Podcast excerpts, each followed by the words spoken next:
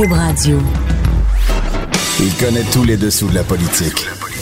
L'économie, la santé, le transport. Chef du bureau d'enquête de l'Assemblée nationale. Antoine Robitaille.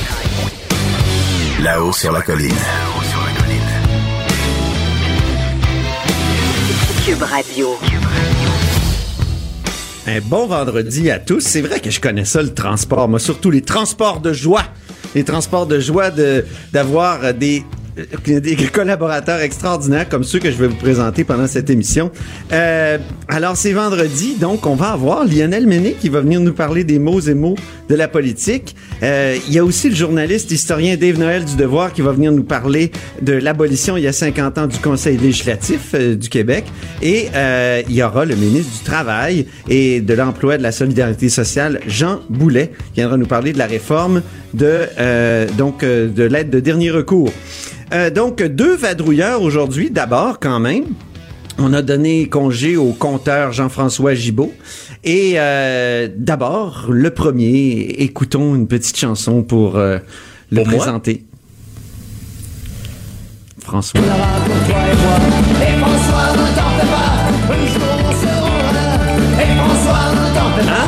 Et François, ne t'en fais pas. Bienvenue à la haut sur la colline, François Cormier de TVA. Il y a comme un, un- un step en bon français dans ma carrière qui vient d'être franchi. Ah ouais, ma propre chanson. Oui, Ma exactement. chanson thème d'ouverture. C'est Vilain Pingouin. extraordinaire. Avant même ta naissance qui avait composé ça. Bon, franchement.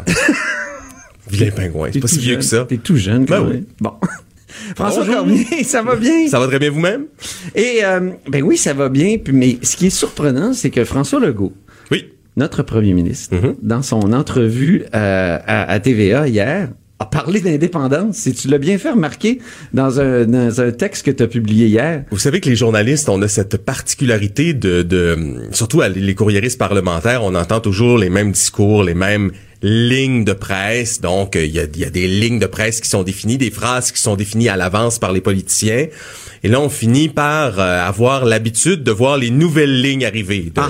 de, de, de dire, oh, ça, j'ai jamais entendu ça. Même si on écoute d'une oreille seulement le discours, euh, on, on sait quand même quelles sont ces nouvelles lignes parce qu'on ne les a jamais entendues dans les discours précédents. Et effectivement, hier, j'ai entendu ceci.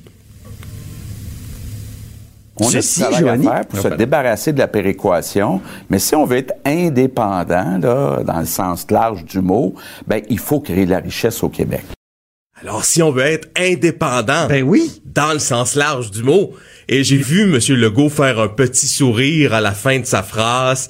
Il savait ce qu'il venait de dire. Est-ce que c'était voulu? Est-ce que c'était planifié? Je ne le sais pas. Parce que M. Legault, hier, accordait plusieurs entrevues à des médias euh, pour cette euh, pour la fin de l'année. C'est la tradition. Le premier ministre accorde des entrevues.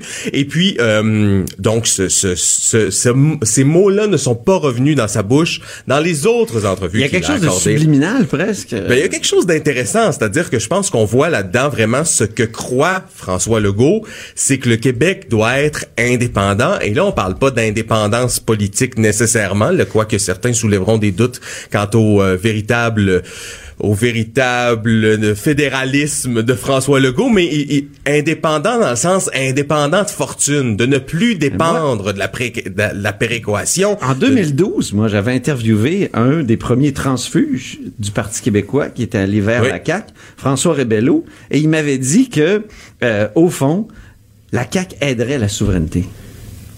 Donc, euh, On revient à cette théorie du on- complot que François Legault prépare tranquillement On a la cette souveraineté du Québec. Euh, je sais pas si c'est son son son je sais pas si ce sont c'est vraiment vraiment ses réelles intentions mais Non, euh, toujours est-il que François Legault euh, croit sincèrement que le Québec doit être plus riche doit sincèrement euh, croit sincèrement qu'il ne doit plus dépendre de la péréquation, c'est-à-dire cet argent qui vient du gouvernement fédéral et qui sert à équilibrer la richesse par rapport euh, aux autres provinces canadiennes.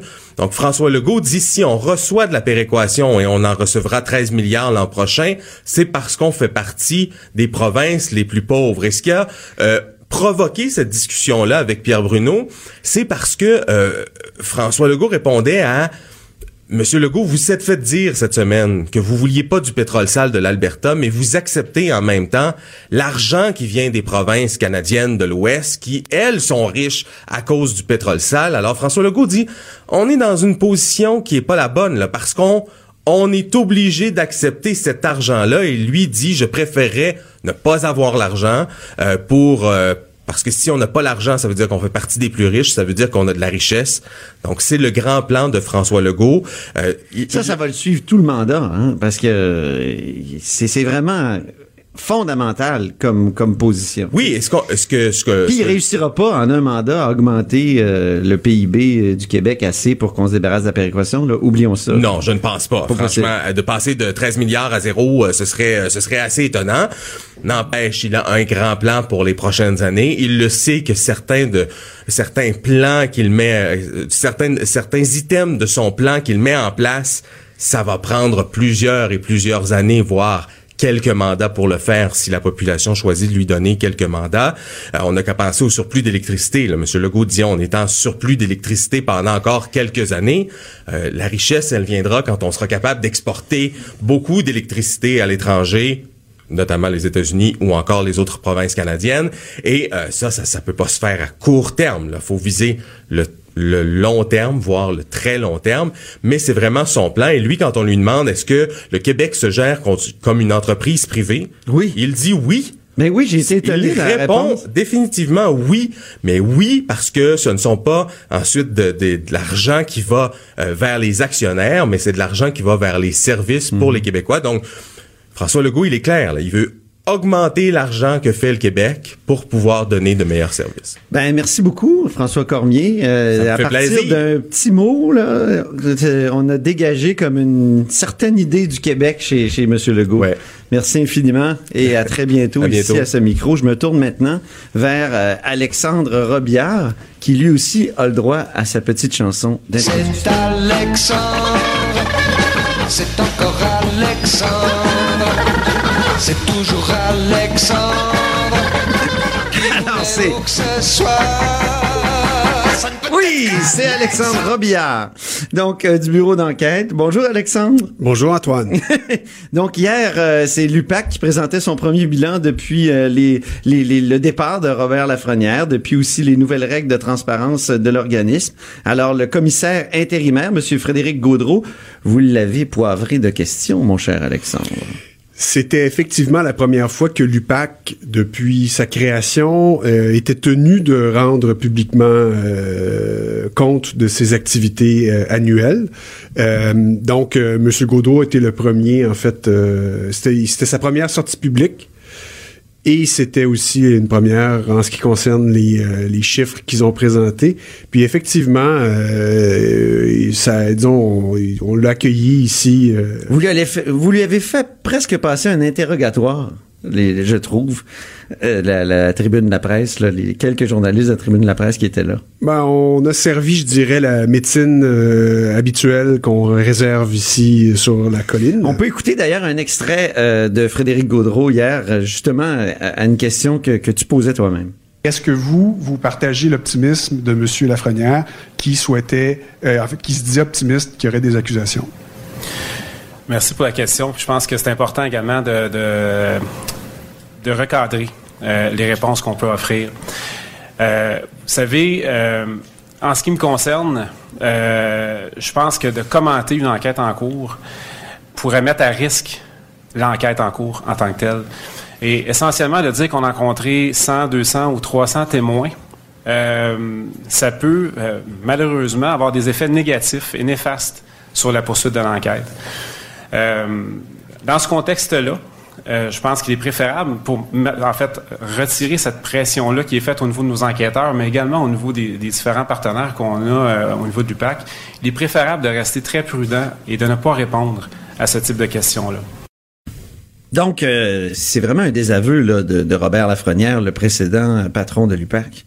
Oui, il a clairement euh, pris ses distances des façons de faire de Robert Lafrenière. Ça, c'était le meilleur exemple, là, euh, en refusant de commenter, alors que l'année dernière, tu te rappelleras toi-même, tu avais fait une entrevue avec M. Lafrenière, Oui. où justement, il avait avancé ces chiffres-là de 300 témoins, puis il avait dit qu'il était optimiste, qu'il était pour avoir des accusations dans le dossier. Donc, euh, Imaginons la pression que ça met quand même sur les euh, sur les enquêteurs. C'est ce que M. Gaudreau dit. Nous, nous, je veux dire, on trouve ça intéressant parce que ça fait partie de la transparence aussi, là. Euh, mais en même temps, je pense que ça mettait l'UPAC dans des dispositions euh, difficiles. Sur, pas sur le coup, on s'en rendait pas compte, mais c'est vrai qu'avec le recul, puis surtout avec les propos de M. Gaudreau, on réalise à quel point les euh, déclarations de M. Lafrenière étaient inhabituelles.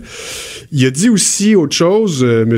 Oui, parce qu'il y a plusieurs désaveux intéressant. que tu as Oui. dégagés dans ton texte de, de ce matin qu'il faut lire là, dans le journal. Lisez-le. Oui. Écoutez-moi et lisez mon texte. et euh, donc, euh, ce qui est intéressant aussi, c'est que moi, je savais, pour avoir euh, parlé avec plusieurs personnes au cours des derniers mois, qu'à l'UPAC, une des raisons qui expliquait la- les tensions à l'interne, c'est le fait que tout à coup, Robert Lafrenière avait décidé qu'une partie de ses effectifs allait enquêter sur une autre partie de ses effectifs.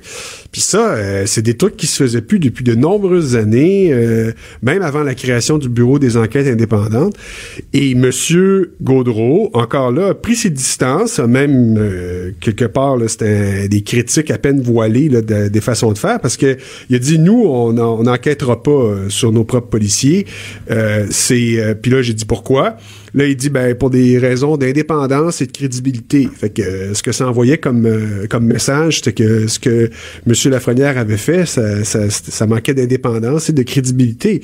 Donc, il est quand même allé assez loin. Ces erreurs-là de M. Lafrenière, d'ailleurs, j'ai l'impression qu'a transformé l'UPAC en panier de crabe. C'était vraiment devenu euh, vraiment un nœud de vipère pour employer un autre, un autre cliché. Moi, ce que j'ai trouvé intéressant hier, c'est que c'était la première fois qu'on avait vraiment une, disons, analyse ou en tout cas des, critiques qui étaient adressées à la gestion de Robert Lafrenière. Puis peut-être qu'il était temps qu'on commence un peu à crever l'abcès sur ce qui s'est passé en termes de gestion à l'UPAC.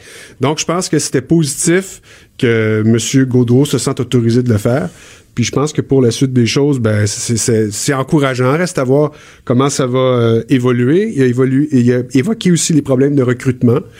Euh, Ça, c'est sérieux, parce qu'il nous fait comprendre que jusqu'à maintenant, on a embauché surtout des patrouilleurs qui avaient peu d'expérience euh, en matière de de- de- de- d'enquête. Moi, j'avais essayé d'en savoir plus là-dessus parce que là encore, c'était des échos qui me, qui me remontaient de, de, de certaines sources à qui je parlais, qui disaient, euh, Caroline de Bin, euh, c'est beaucoup des patrouilleurs qui passent des autoroutes à, à l'UPAC, puis euh, c'est des enquêtes complexes, des crimes économiques, euh, euh, avec euh, une couche de complexité su- supplémentaire parce que c'est dans un milieu politique quand on pense à Machuré. Donc, il- bon, ça veut pas dire qu'on peut pas passer d'une autopatrouille à- au, euh, au couloir, euh, aux coulisses du pouvoir pour enquêter, mais euh, c'est un défi important. Puis, il a confirmé qu'effectivement, euh, il y a des problèmes de recrutement. Il y a 10 postes vacants, ce qui fait qu'il y a des policiers qui font leurs premières armes en enquête à l'UPAC. Ben, merci beaucoup, Alexandre. Ça m'a fait plaisir. Ben oui, Oui, en terminant. C'est encore Alexandre. C'est toujours Alexandre. Qui voulez-vous que ce soit? Là-haut sur la colline. Pour nous rejoindre en studio, Studio à commercial cube.radio.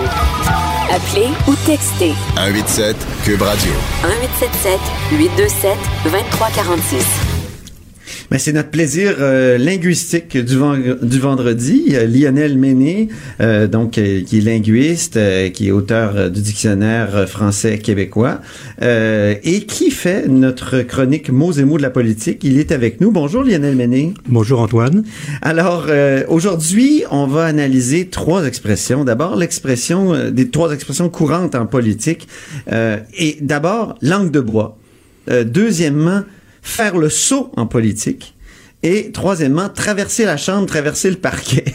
c'est trois de, vos propositions bien intéressantes. Langue de bois, d'abord, euh, ça vient au fond de, l'histoire du soviétisme, de, l'histoire soviétique, la langue de bois. Effectivement, c'est une, une expression qui est très courante de nos jours, qui s'applique en fait à la politique euh, dans nos pays démocratiques, Mais en fait, ça vient de l'Union soviétique. Oui. La langue de bois, à l'origine, c'est la langue des dirigeants du Parti communiste de l'URSS. OK. Et ensuite, ça s'est élargi, bien sûr, d'une manière plus générale. Vous savez ce que Cornelius Castoriadis disait sur URSS? Quatre lettres, quatre mensonges. Il n'y a pas d'union, il n'y a pas de république, il n'y a pas de socialisme, il n'y a pas de soviétique. Nous sommes effectivement en, plein, en pleine langue de bois, parce Voilà. que la langue de bois, c'est justement ce genre de choses. hein. Oui. D'abord, la langue de bois, c'est une langue impersonnelle, pour Oui. commencer. Il n'y a pas de je, il n'y a pas de tu, il n'y a que, que des ils. En fait, c'est la langue des dirigeants du Parti communiste qui s'adresse au peuple soviétique. Donc, c'est pas une langue personnelle, personnalisée, c'est une langue au contraire, au contraire très impersonnelle. L'autre caractéristique de la langue de bois soviétique, c'est une langue très lourde, Oui. très pesante, très rigide. D'ailleurs, langue de bois, c'est c'est le sens de langue de bois. C'est un peu Oui, bizarre, oui. hein, cette expression langue de bois. On se demande, mais d'où d'où ça vient, langue de bois? Oui. Et en réalité, alors Ce qui est certain, c'est que c'est pas du bois balsa, c'est du bois, c'est du bois franc. c'est du bois franc, c'est du bois lourd. Et à propos de bois franc, tu as raison parce qu'en fait, le- l'origine en russe, on dit pas langue de bois, on dit langue de chêne. Ah bon? Comme un chêne. Ah oui. Oui. Ah oui. Et, et la langue de chêne, c'était la langue de l'administration tsariste. C'était une langue très très lourde, bien sûr, euh, un peu influencée par l'allemand d'ailleurs. Donc il y a Euh, une continuité dans, dans la langue des pouvoirs malgré la révolution. D'ailleurs, c'est étonnant de voir la continuité qu'il peut y avoir entre le régime tsariste, le régime communiste et le régime actuel. Oui. Il y a des points communs. Mais Enfin, donc, c'est pas notre sujet d'aujourd'hui. Oui, oui. Euh, ce Mais serait la- un vaste Est-ce qu'il y a sujet. une langue de bois poutinienne, euh, peut-être? Oui, bien sûr. Oui, hein, c'est ça. Il y a une langue de bois actuellement. non?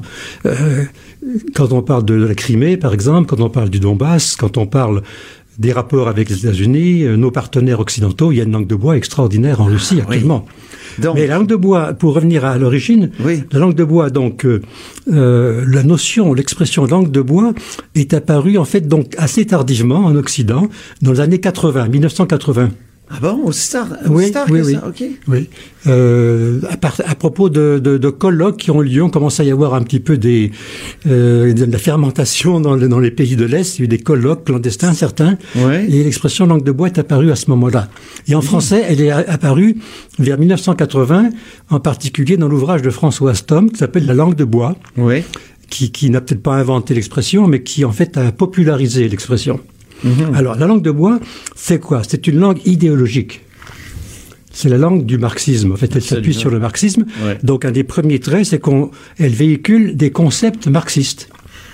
Alors, euh, euh, le matérialisme, euh, ensuite le déterminisme, le capitalisme, socialisme, prolétariat, lutte des classes, un tas de concepts marxistes et marxistes-léninistes, parce qu'il ne faut pas oublier que euh, l'URSS avait non seulement s'appuyé non seulement sur le marxisme, mais aussi ensuite sur le marxisme-léninisme. Oui, Par exemple, le mot impérialisme, impérialiste, c'est typiquement léniniste. Donc ça, c'est un des aspects de la langue de bois. C'est une langue idéologisée. L'autre aspect que j'ai retenu, c'est une langue en fait manichéenne, Ah ben oui. qui est fondée sur des oppositions bons et les binaires. méchants. Voilà, il y a nous et les autres. Nous et les autres, euh, il y a le peuple et la bourgeoisie, il y a euh, les exploiteurs et les exploités, Mhm. les amis, les ennemis, le capitalisme, le socialisme. C'est donc très binaire. C'est assez primitif en fait, assez simple et primitif même. La fonction de la langue de bois, c'est quoi? Ouais. C'est de manipuler en fait. Oui, c'est ça. C'est une, c'est une langue manipulatrice. Sa fonction n'est pas de dire la réalité, d'analyser la situation du pays, de, de, de parler franchement au peuple, euh, c'est de dire ce que le peuple doit comprendre de la situation. Oui, voilà. On impose donc une vision du monde, une perspective au exactement, peuple. Exactement. Est-ce qu'il y, qu'il y a une langue de bois au Québec? Est-ce qu'il y a, y des, des exemples qu'on peut Alors- donner de, de langue de bois? Moi, j'ai l'impression qu'il y en a, je euh, surtout que- dans l'administration plus qu'en politique, mais Moi, je dirais que dans toute société, euh, partout où il y a de la politique, il y a de la langue de bois. C'est presque une obligation pour les politiques, parce que les politiques, s'ils disent la vérité, on leur reproche. Voilà. Et s'ils disent une langue de bois, on leur reproche aussi. Ils oui, c'est très difficile d'être politique. ils hein. sont pris dans un vrai Ils sont dilemme. pris dans un vrai dilemme. Ouais. Et, et donc la langue de bois ici, c'est ce qu'on appelle maintenant le politiquement correct, en un sens. Ah ben c'est oui. une partie de la langue de bois. C'est pas toute la langue de bois, mais c'est une partie de la langue de bois. Peut-être que chaque parti a sa langue de bois. Des Chaque- choses qu'ils veulent euh, imposer, une perspective qu'ils veulent euh, euh, imposer, que chaque parti veut imposer. Il, y a une langue de bois souverainiste, ça c'est certain. Euh, qui dit que le pays réglerait tous les problèmes et tout ça, que la terre promise un peu. Il- et donc, c'est vrai, hein, il, y a- il y a- il y en a dans tous les partis. Il y a peut-être une langue de bois libérale aussi, une Oui. langue de bois caquiste, une langue de bois Québec solidaire. En fait, euh, chaque parti, chaque mouvement idéologique a sa langue de bois, en un sens. C'est ça. C'est une manière de faire passer le message. Les gens se reconnaissent aussi. Par exemple, les partisans ou les adversaires se reconnaissent. Ils disent, tiens, ça, ça vient d'un tel. Ça, ça vient de tel, de tel parti, de tel groupe. Parce qu'on reconnaît la langue de, elle est marquée, elle est imprimée. C'est la langue de bois de chacun de ces partis-là. J'avais fait euh, un article sur la langue de bois des ingénieurs au Québec en pleine crise de la commission Charbonneau. euh, Et euh, il y avait cette phrase d'un communiqué. Écoute bien cette phrase d'un communiqué de l'Association des ingénieurs conseils du Québec. Contribuer à la société en faisant de l'industrie du génie conseil un catalyseur en matière de développement économique et de création de valeur pour ses clients, faire preuve de leadership et servir les intérêts de ses membres pour assurer un environnement d'affaires favorable à l'industrie du génie conseil au Québec. On est en pleine crise. Très bonne citation. Il y a vraiment une conseil est- accumulation. Créer de la valeur. Par exemple, la notion de créer de la valeur, Ah ça oui. veut dire gagner du fric. Hein.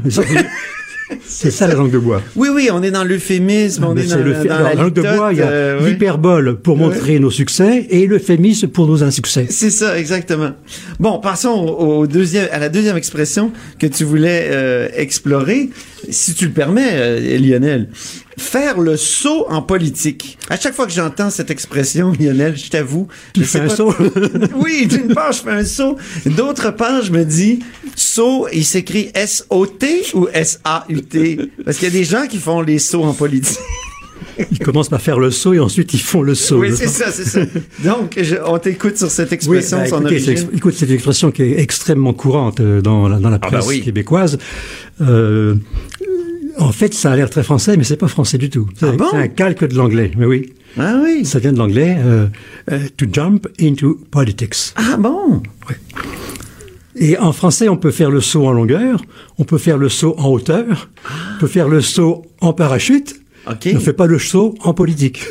Ah, il faudrait pas encore- plonger en politique? non plus. dire- En fait, ça veut dire se lancer en politique. Se lancer, tout simplement. Ben oui, L'expression toute simple, c'est se lancer en politique. C'est étonnant qu'on on n'emploie pas, parce qu'en fait, c'est l'expression normale, se lancer en politique. Alors que faire le saut en politique, c'est vraiment un calque de l'anglais. À mon avis, il vaut mieux l'éviter. Oui, donc, Oui. ah, il faut l'éviter. c'est bien. Il y en a beaucoup qui l'utilisent. Là. Euh, ben, nous, dans les journaux, on l'utilise énormément, euh, constamment, hein, à propos de, tout un chacun qui, qui se lance euh, en politique. Donc, à proscrire. À proscrire, à mon avis. Bon, très bien. Euh, troisième expression en terminant, euh, on est passé vite sur faire le saut. On a fait le saut par-dessus le, le- faire le saut. Euh, parlons de traverser la chambre, traverser le parquet. Ça, ça se Ouais. dit aussi énormément en Ouais. politique québécoise. J'avoue que c'est un peu étonnant, surtout traverser le parquet et on se demande ce qui va se passer. Ben oui. Dans quel sens? En sens vertical ou horizontal? Ben oui, on a l'impression qu'il y a, y quelqu'un qui est... C'est un peu dangereux. Oui, c'est ça, qui a, qui a perforé le parquet. Voilà. Ça ça. veut dire quoi? Ça veut dire en fait un député qui va changer d'allégeance en fait, hein, passer mettons de l'opposition Ouais. à la majorité ou de la majorité à l'opposition. On dit il a traversé le parquet. Ça fait allusion à, au parlementarisme britannique est à la, à- à la disposition de la Chambre des députés, la Chambre des communes ou le Salon bleu ici à Québec, euh, où vous aviez traditionnellement deux partis. Et donc deux côtés. D'un côté, les conservateurs, de l'autre les libéraux, ou les conservateurs et travaillistes selon les époques, l'un en face de l'autre. Et donc si un parti... Et il n'y a qu'une distance de deux épées. Hein, entre les entre les entre les deux ça c'est en tout cas ici à Québec euh, à l'Assemblée nationale ouais Donc euh, c'est aussi un mot à éviter. En fait c'est to cross, to cross the house. Et en fait ça veut dire quoi? C'est-à-dire changer de parti, changer de camp, euh, se rallier à l'opposition ou se rallier à la majorité selon les cas. Enfin il y a un tas de manières de dire ça en français idiomatique. Bien ben très bien mais je vais utiliser une, euh, une expression de langue de bois c'est-à-dire que c'est tout le temps que nous avions merci beaucoup Lionel. Là-haut sur la colline. Joignez-vous à la discussion. Appelez ou textez 187 Cube Radio. 1877 827 2346. c'est Dave Noël bonjour Dave Noël Bonjour Antoine. qui est historien, qui travaille euh, au journal euh, Le Devoir comme euh, à la fois comme euh, recherchiste et comme journaliste.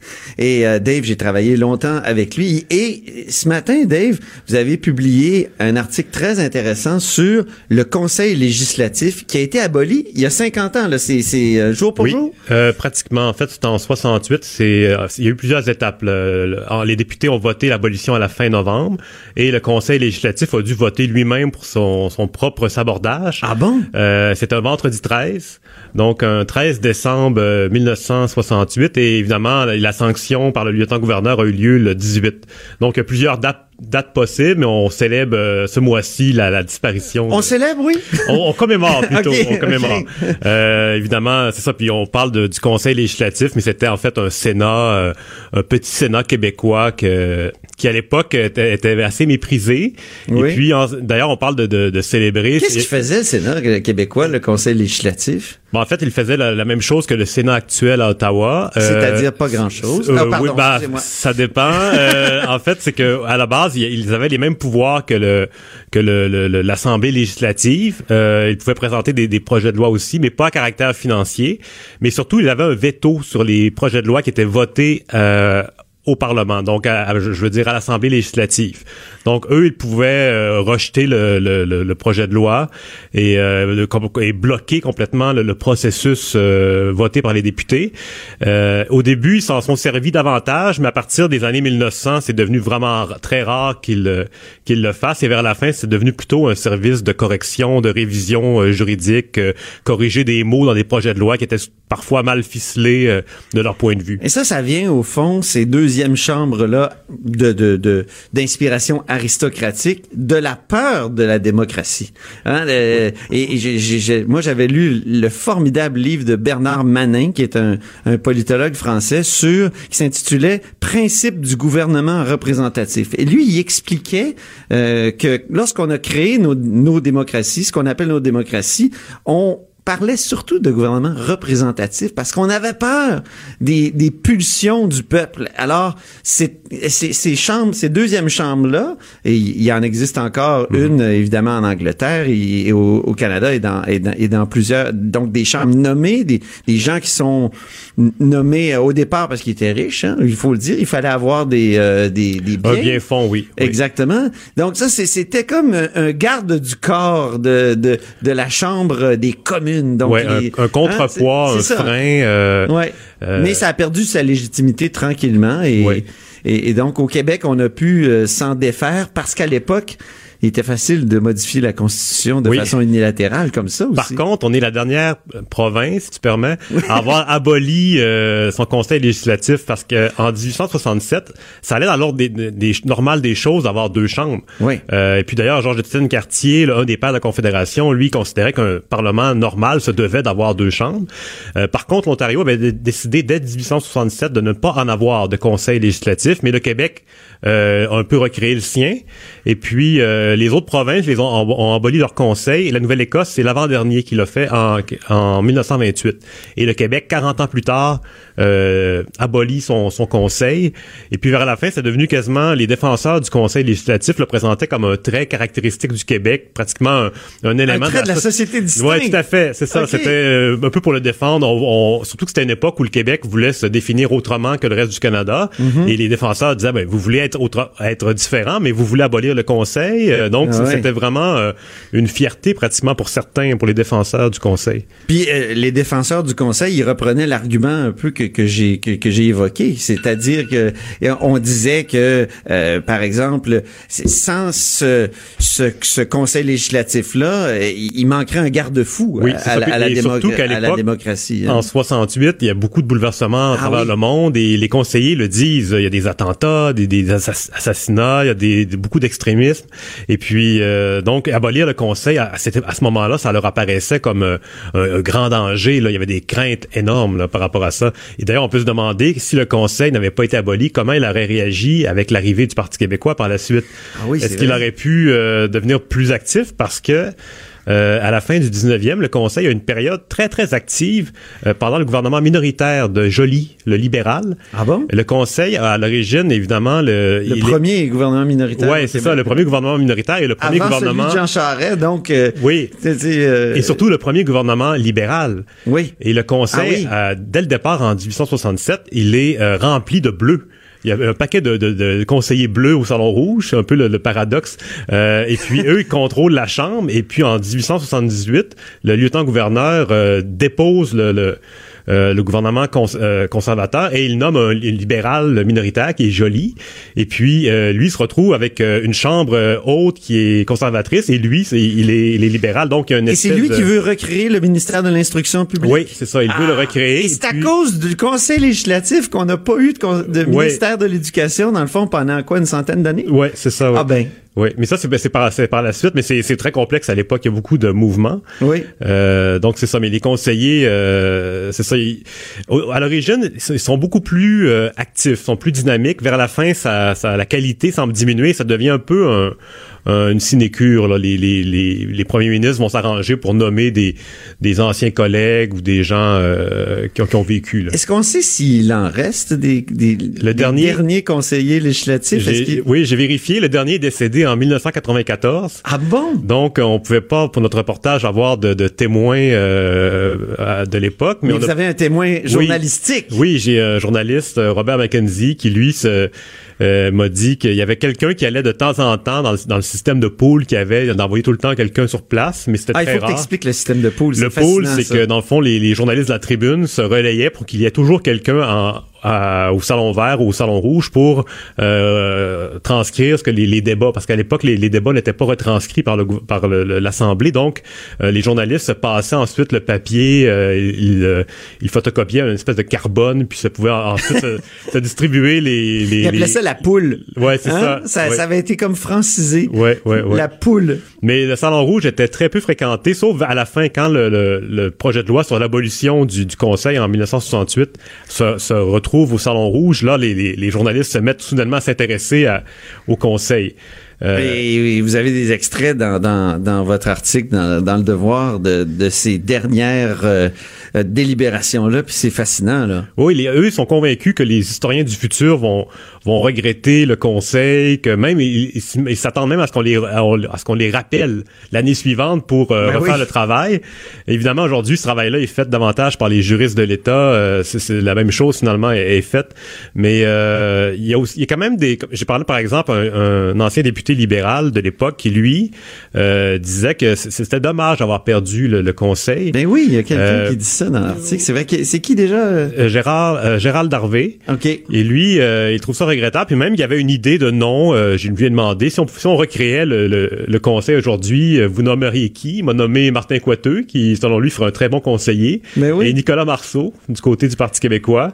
Donc, pour lui, c'était, ça serait intéressant parce que il y a souvent des, des des anciens députés, ministres qui, qui, aiment- qui ne veulent plus nécessairement aller en élection, mais qui aimeraient quand même servir le Québec. Donc lui, il voyait ça comme un- une possibilité de garder des talents euh, dans l'appareil euh, décisionnel. Il dit, il parle de, de, par exemple, de Claude Castonguay, Oui, hein, qui, euh, qui aurait pu être un bon euh, conseiller législatif. Ouais, ouais. Mais Claude Castonguay a été sénateur à Ottawa. Ouais, mais lui il disait qu'à Ottawa, justement, c'était moins pour lui, tandis qu'à Québec, il aurait il se serait davantage plu, donc il serait resté.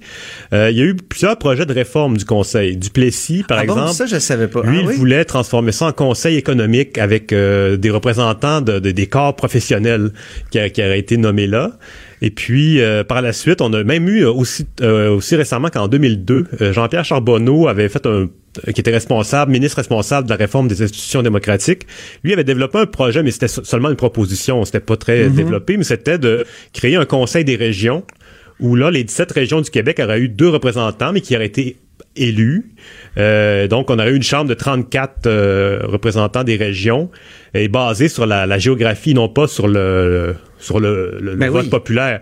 Et puis d'ailleurs, c'est souvent le, le, problème. À chaque fois qu'on a une réforme de la carte électorale pour les députés, euh, les régions, ça grince parce que le poids comme, diminue. On crée de plus en plus des régions euh, spéciales pour les, euh, les, circonscriptions éloignées, peu peuplées, tandis qu'avec un conseil, euh, un Sénat euh, élu de région, là, ça ferait une espèce de contrepoids. cette idée-là cette idée avait été reprise aussi par le Parti québécois par la suite un peu, mais on n'en parle pas tellement, c'est vraiment pas euh, mis de l'avant. Radio.